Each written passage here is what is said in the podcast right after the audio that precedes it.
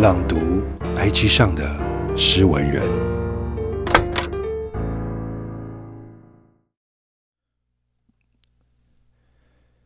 静美而神圣的清晨，我们在下山途中遇见林间那只灿烂的小鸟。它跳跃在冬日黄绿交错的植物之间，身上闪烁复杂的色泽。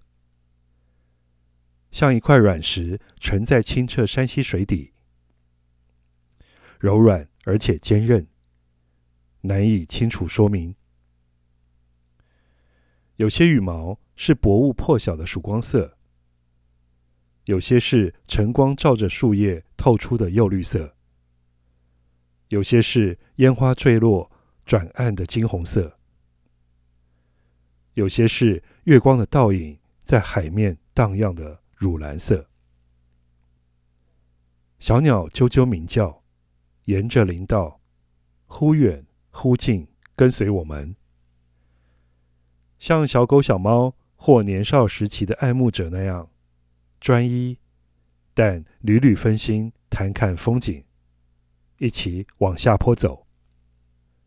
它偶尔鸣叫，声音短促，像是轻轻的警示的笛声。像是快乐的口哨，像是登山背包扣环扣上时咬合的声音，像是小小哺乳类春天里饥饿呼唤的声音，有一点无法掩盖的不安和焦虑，但充满渴望的力气。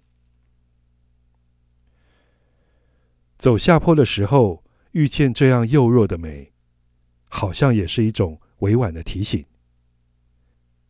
世界曾这样不舍，但慷慨地向我们展现一种不能重新体会的深情。